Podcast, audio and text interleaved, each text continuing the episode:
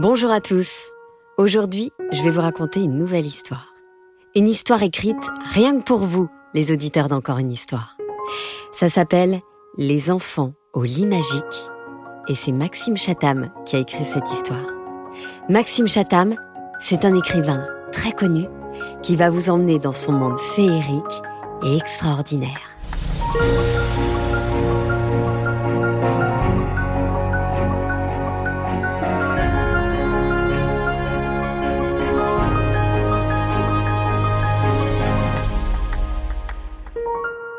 Peter était un petit garçon qui n'arrivait pas à s'endormir. Chaque soir, il se couchait et attendait dans le noir que le sommeil vienne. Mais celui-ci, pas très poli, tardait à se présenter. Et Peter s'ennuyait. Bon, pour être tout à fait honnête, il n'attendait pas vraiment dans le noir. Non, Peter avait une veilleuse un peu comme s'il était un bateau se guidant à l'aide d'un phare pour se tenir à distance des côtes. Mais le résultat demeurait le même. Il tournait en rond dans son lit, chaque soir, jusqu'à ce que d'ennui, il finisse enfin par sombrer dans le repos. Il s'agitait tellement en attendant de dormir que ses parents, lorsqu'ils venaient l'embrasser avant d'aller eux-mêmes se coucher, le retrouvait parfois dans des positions dignes d'un acrobate. Un bras tendu vers le plafond, une jambe par-dessus bord, et même parfois les fesses en l'air et la tête dans ses pluches. Sa maman, toujours de bons conseils, lui proposa d'écouter de la musique douce pour l'aider. Mais Peter n'aimait pas trop cela, la musique douce. Il préférait la musique pour danser, ce qui n'était pas vraiment conseillé pour se détendre. Une fois, il se laissa convaincre que pour bien s'endormir, il fallait compter les moutons.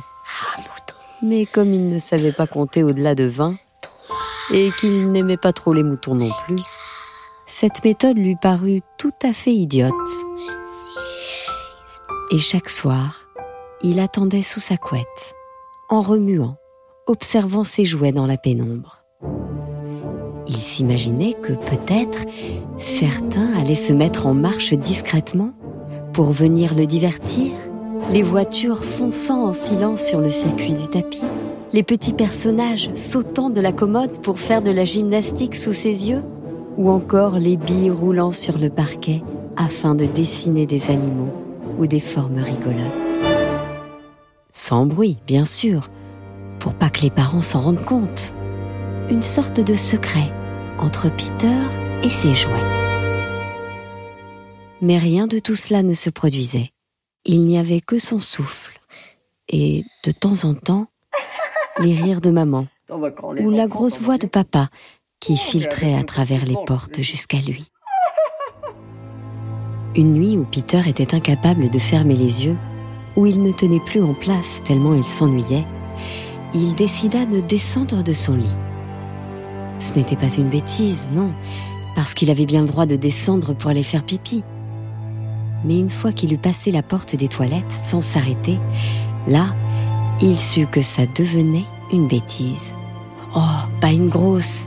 Après tout, les parents n'étaient jamais mécontents de le voir grimper dans leur lit le matin, à condition qu'il soit assez tard.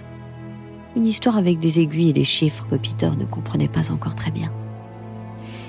Mais en cet instant, Peter savait très bien qu'il faisait complètement nuit dehors, que tout le monde dormait, et qu'il n'avait rien à faire si loin de son lit ou des toilettes. Il s'arrêta devant l'entrée de la chambre de sa sœur, Abby. Elle, elle n'avait jamais de problème pour s'endormir. La chanceuse. Du moins, était-ce ce que Peter croyait. Il entra de son pas le plus léger. Vous noterez d'ailleurs que les garçons sont capables de courir en écrasant leurs talons comme s'ils jouaient du tambour lorsqu'ils s'amusent, mais qu'ils sont aussi discrets qu'une ombre lorsqu'ils savent qu'ils font une bêtise. Peter s'approcha du lit d'Abby. Il ne savait pas bien pourquoi il était là, sinon qu'il n'en pouvait plus de s'ennuyer et qu'il avait une envie folle de partager son désespoir. S'il y avait bien quelqu'un qu'il pouvait réveiller en pleine nuit, c'était sa sœur. elles servent un peu à ça aussi, surtout les grandes sœurs. Mais au moment de toucher sa tête ou ses épaules, Peter s'immobilisa. Il ne la voyait pas. La couverture, l'oreiller, même le doudou qu'elle gardait un peu secrètement pour que personne ne sache qu'elle s'endormait avec, tout était là, sauf Abby. Peter souleva la couette pour en être sûr. Rien, ni personne. Où était-elle? Il observa tout autour de lui, sans distinguer quoi que ce soit d'intéressant. Un peu inquiet, Peter retourna jusque dans son lit à lui, d'un pas moins léger. Il s'entoura de toutes ses pluches pour se rassurer et se mit à réfléchir. Il était très tard. Les parents dormaient, ça ne faisait aucun doute.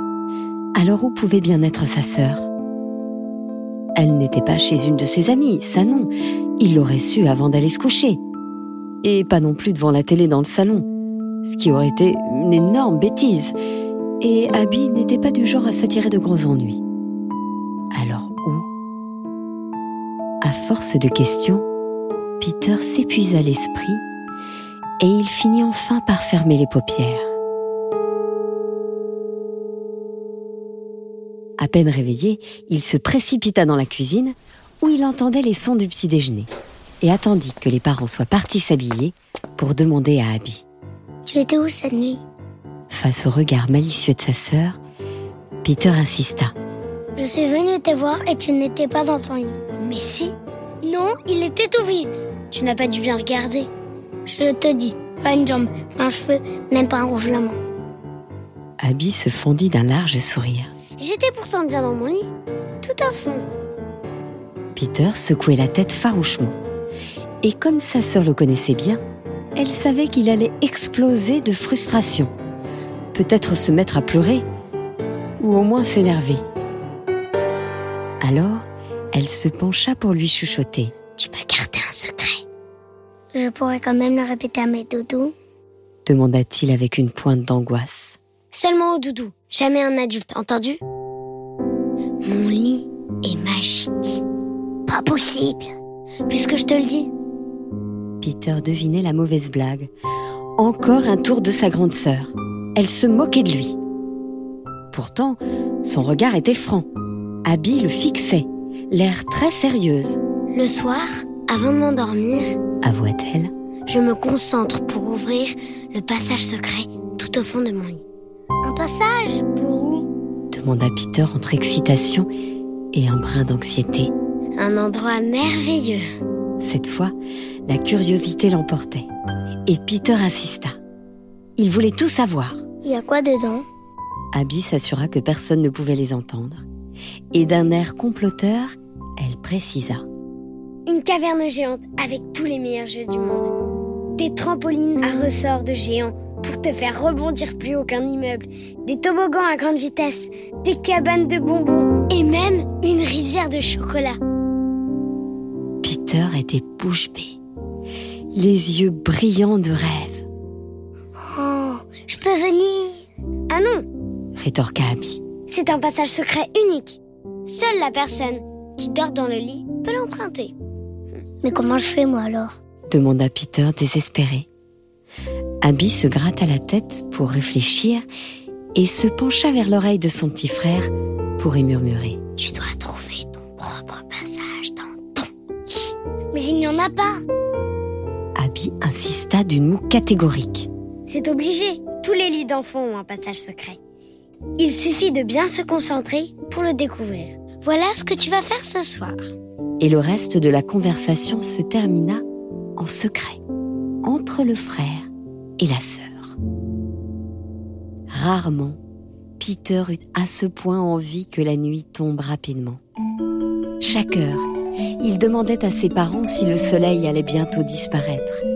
Il faisait même semblant de bailler dans l'espoir d'accélérer les choses. Lorsqu'il fut enfin temps de prendre un bain et d'enfiler son pyjama, Peter hurla de joie, surprenant tout le monde. C'est génial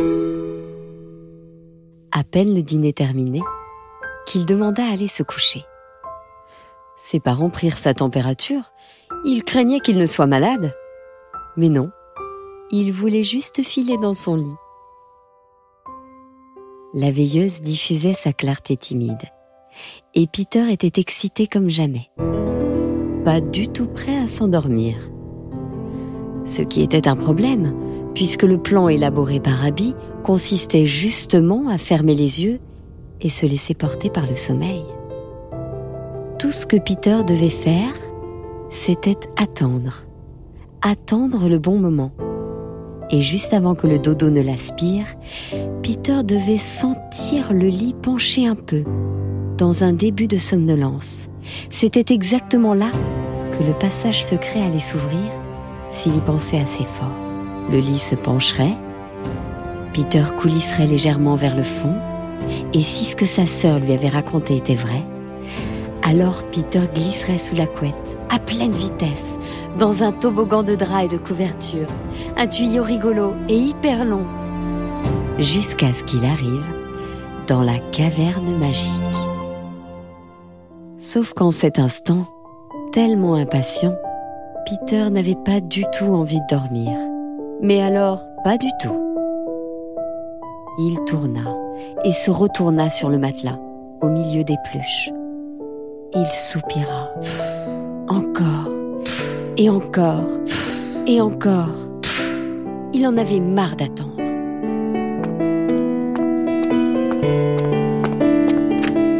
Il entendit ses parents qui vinrent l'embrasser avant d'aller dans leur propre chambre, et il fit semblant de dormir pour leur faire plaisir. Puis il attendit en s'ennuyant, si bien que lorsque ses paupières se fermèrent, il ne s'en rendit même pas compte épuisé, et il ne put se concentrer pour sentir le passage secret s'ouvrir au fond du lit.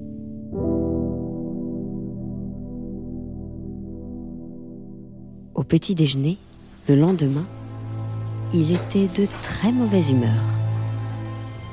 Il avait raté son coup, et il se confia à Abby. Je t'avais prévenu, dit-elle. Ce n'est pas facile, sinon tous les enfants le feraient chaque nuit.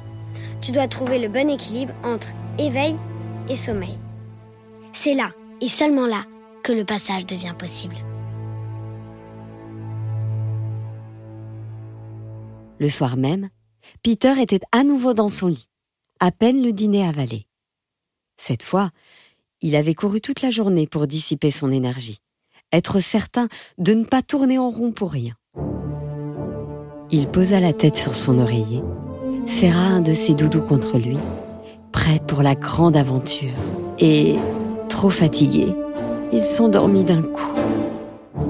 Sa frustration au petit déjeuner était terrible.